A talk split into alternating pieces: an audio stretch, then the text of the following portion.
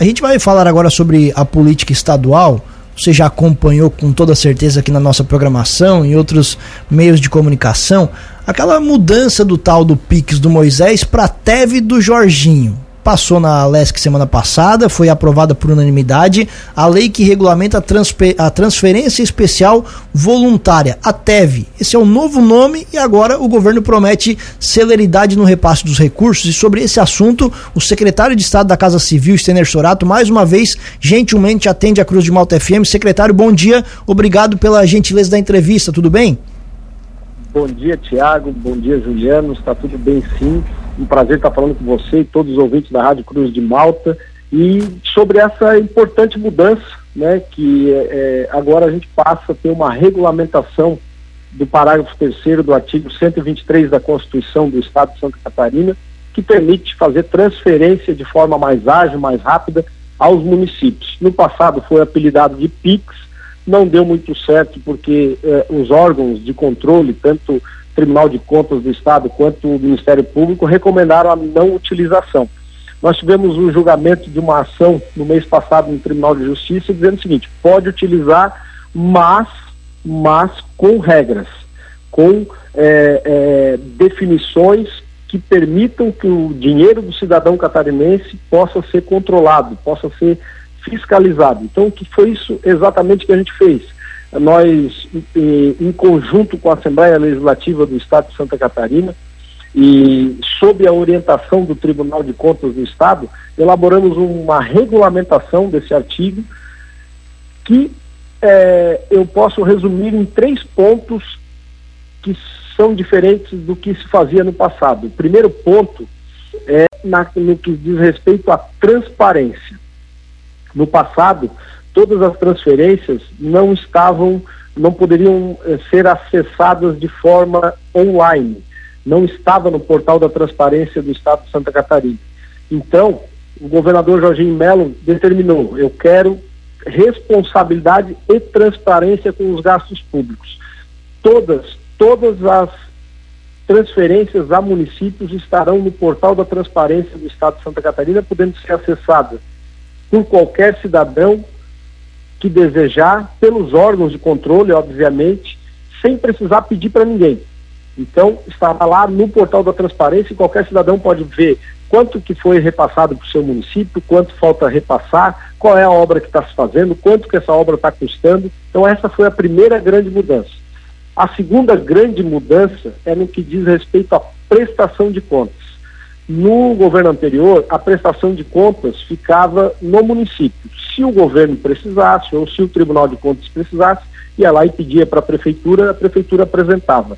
Nós entendemos que, e sob a orientação do próprio Tribunal de Contas, entendemos que o melhor é obrigar o município a enviar para o Estado, assim que a obra termina, o município, então, no novo modelo, tem a obrigação de enviar em até 60 dias para o Estado de Santa Catarina para que a gente analise a prestação de contas e defina se está ok, tudo certo, arquiva o processo. Se tiver alguma coisa errada, devolve para o município para ele é, apresentar suas considerações, para ele consertar, ou se não, for, se não for possível fazer isso, o município fica impedido de receber novas é, é, re, novos repasses do Estado de Santa Catarina.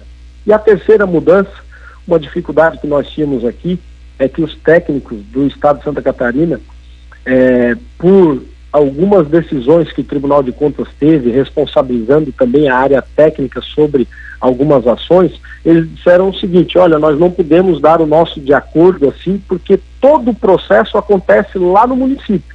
O, o Estado envia o dinheiro e aí o município faz a licitação, faz os orçamentos, o município contrata a empresa, o município fiscaliza a empresa e o município dá o de acordo no final da obra. Então, como é que a gente, sem estar lá no município, eh, sem participar desse processo, como é que nós vamos chamar para nós a nossa responsabilidade? Então, foi colocado um artigo a, na lei que regulamentou, dizendo o seguinte: os técnicos analisam só a questão documental, então, de acordo naquilo que apresenta-se pelos documentos. Eles não estarão responsáveis pelo processo licitatório, pela fiscalização da obra, que isso, quem fica responsável é prefeitos e prefeitas, secretários e os técnicos, né, os fiscais da obra, enfim, que ficam responsáveis.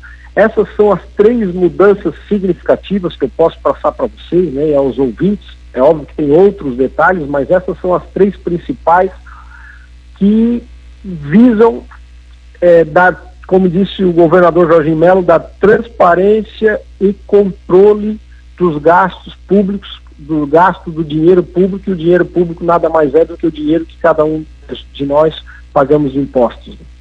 Perfeito, muito legal a explicação, secretário. Que me, uma coisa que me chama a atenção aqui, o senhor falou sobre todas essas questões burocráticas, legais e até de, de, de segurança, mas com informações até do governo do estado, né, são mais de 2 bilhões que vão ser destinados a transferências voluntárias dos municípios, 900 milhões por essa TEV, esse, esse novo modelo, mais 1 bilhão e 400 por meio de convênios já celebrados. E esses convênios já celebrados, é, se estivessem, vou dizer, irregulares, não, não seria o caso de, de fazer tudo de novo? Por que, que vai ter uma parte pelo modelo novo e uma parte que já seguia o que estava sendo feito? É porque aquilo que é obra mais, mais vultuosa, com valores mais significativos, obras grandes e de, de, de grandes engenharias, né, uma, uma grande pavimentação né, de uma estrada, por exemplo, de 10, 20, 30 quilômetros, algo assim que merece uma um controle maior, obrigatoriamente tem que ser celebrado por convênio. E como já havia sido celebrado por convênio, por convênio continua. O TEV, ele não eliminou o convênio, o convênio continua existindo, mas para essas situações como eu lhe passei, obras é, de valor maior, significativo, e que, que a própria obra em si demanda um controle maior, porque envolve é, é, bastante é, processo de engenharia. Por isso que os convênios continuam. Estes convênios seguem o seu rumo e continuam. Certo. Esses outros 900 milhões, secretário, eles vão ser novos contratos celebrados, é isso? É um, é um, é um novo modelo e me, esses, esses 900 milhões, eles já sim. servem para obras que estão em andamento também, inclusive? Sim, sim. Esses 900 milhões, que estão divididos em aproximadamente 700 transferências, né, 700 processos, eles são aqueles que o governador é, recebeu da gestão anterior, essas promessas que foram feitas no passado, onde o governador foi em cada uma das associações de municípios, sentou individualmente com os prefeitos e prefeitas e com os deputados da região e ali decidiram, olha, pessoal, o que, que é prioridade, o que, que é urgente para a gente fazer esse ano e o que, que é possível esperar para o ano que vem. Essa decisão que o governador teve é, com os prefeitos somam-se é, esses 900 milhões, que são essas 700 transferências. Perfeito. E claro, o secretário, a pergunta que eu tenho que lhe fazer, e não é novidade nenhuma para vocês, né, da insatisfação dos prefeitos com relação ao não repasse de recursos, a partir de quando eles começam a receber esses recursos, isso muda alguma coisa se a obra está em andamento, se ela vai começar, isso muda alguma coisa no prazo de recebimento de recursos, porque é isso que no final das contas interessa aqui para os prefeitos e para os moradores. Exatamente. O que foi feito né, com essa regulamentação permite que a gente então possa usar essa TEV, né, essa transferência especial voluntária, e isso é, permite que a gente faça de maneira muito rápida. A gente pretende fazer esse mês ainda, só estamos fazendo alterações justamente no módulo do portal da transparência para inserir o TEV ali dentro, como eu disse, para que qualquer cidadão possa de casa, do seu computador, acessar e ver qual é a obra, quanto já foi pago, quanto falta pagar. Então, assim que finalizado isso, a gente já começa a fazer as transferências aos municípios, esse mês ainda. Certo. Uma outra situação, o secretário, que chamou bastante atenção foi esse envio da lei para a Alesc, assim, e, e, o senhor, por favor, me corrija se, se, eu, se eu tiver errado aqui, porque parece que pegou muita gente de surpresa, não estava sendo conversado exatamente sobre isso, e aí de uma hora para outra esse projeto chegou na Alesc, eles também aprovaram por unanimidade. Isso foi uma conversa, assim, realmente rápida, vocês já estavam projetando isso, porque não lembro do governo ter é, é, explicitado, ter explanado essa situação de que estava trabalhando num modelo, assim, de, de de legislação para mandar para a LESC. Como é que foi essa situação? É, a gente não podia trabalhar enquanto não terminasse aquele julgamento que teve no Tribunal de Justiça dizendo se era possível ou não utilizar né, a, esse parágrafo terceiro do artigo 123 da Constituição do Estado de Santa Catarina. O Tribunal de Justiça disse no mês passado que sim, é possível utilizar, porém com medidas de transparência e controle. E é isso que eh, nós fizemos. Já havia um pleito da Assembleia Legislativa para que a gente eh, fizesse a, a, utilização da transferência especial voluntária. Nós estávamos consultando o Tribunal de Contas do Estado de Santa Catarina, que nos ajudou de forma orientativa. Então, a quatro mãos, nós elaboramos o projeto, tanto o governo do Estado quanto a Assembleia Legislativa, e sob a orientação do Tribunal de Contas. Por isso, que ele foi aprovado de forma muito rápida e por unanimidade é, dos deputados. Aqui a gente já faz um agradecimento especial ao presidente Mauro, né, que é o presidente da, deputado presidente da Assembleia, que é, entendendo o clamor dos prefeitos, das prefeitas, do, do, da própria Assembleia, que o deputado é aquele que está lá no município frequentemente, está ouvindo a demanda. Então, construímos a quatro mãos e por isso aprovado de forma rápida e, e por unanimidade. Aliás, falando nesse julgamento, secretário, da semana do mês passado sobre o tal Pix, foi no mínimo engraçado, porque assim que saiu o resultado do julgamento, os dois lados comemoraram. Os dois lados que eu me refiro aqui, tanto o Moisés quanto o governador Jorginho Melo, o Moisés usou as redes sociais para dizer, ó, pode fazer. O, o governo, fala, o tribunal diz que pode fazer. E o Jorginho, no mesmo julgamento, na mesma situação, usou as redes sociais para dizer, ó, estava errado, tem que fazer diferente. Que leitura que o senhor faz disso? Exatamente isso. É, o governo anterior fazia de forma irresponsável, não tinha transparência, não tinha controle e por isso é, que nós fizemos então essa regulamentação no nosso governo. Essa é a determinação do governador Jorginho Melo. Dinheiro público é o dinheiro do cidadão, não é de ninguém que está aqui trabalhando, é o dinheiro do cidadão e por isso ele tem que ser empregado com transparência e responsabilidade. Todo mundo tem que saber onde está indo o dinheiro. O que não era feito no governo anterior, mas infelizmente, de, é, de forma irresponsável, é, o governador tenta, o ex-governador, melhor dizendo, tenta é, aparecer nas telas. Né?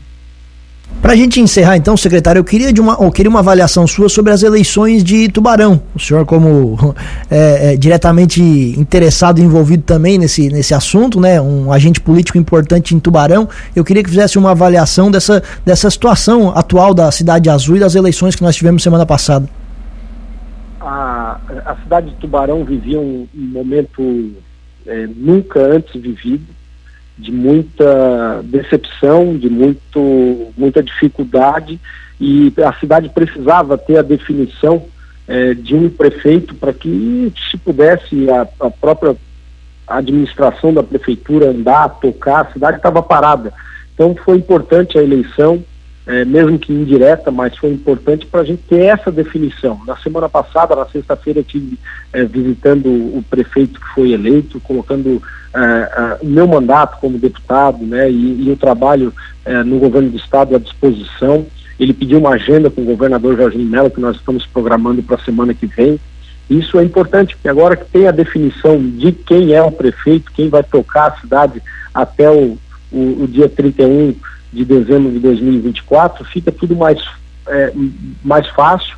Há, temos de quem cobrar, temos com quem conversar e, e por isso a importância né, da, da, da eleição, mesmo que indireta. Perfeito. Secretário, muito obrigado pela gentileza da entrevista e o espaço aberto aqui na programação da Cruz de Malta FM. Um abraço e bom dia. Bom dia, eu que agradeço a oportunidade e sempre à disposição da Rádio Cruz de Malta.